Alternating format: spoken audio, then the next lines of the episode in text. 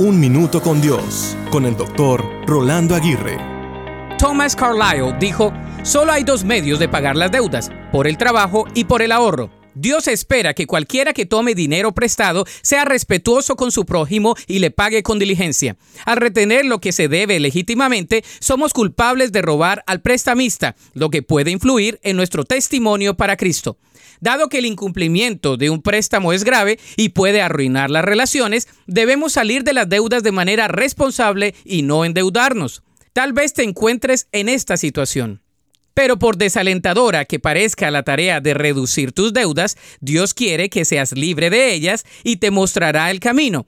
Sin embargo, por lo general, no es una solución rápida, sino un enfoque lento y constante que te preparará para que evites endeudarte en el futuro.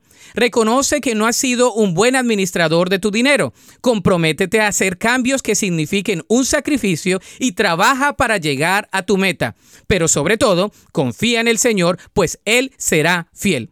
¿Te parece que tu montaña de deudas es más grande que tu Padre Celestial Todopoderoso?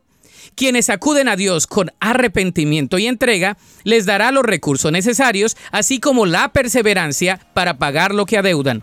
La Biblia dice en Romanos 13:8, no deban nada a nadie, excepto el deber de amarse unos a otros. Si aman a su prójimo, cumplen con las exigencias de la ley de Dios.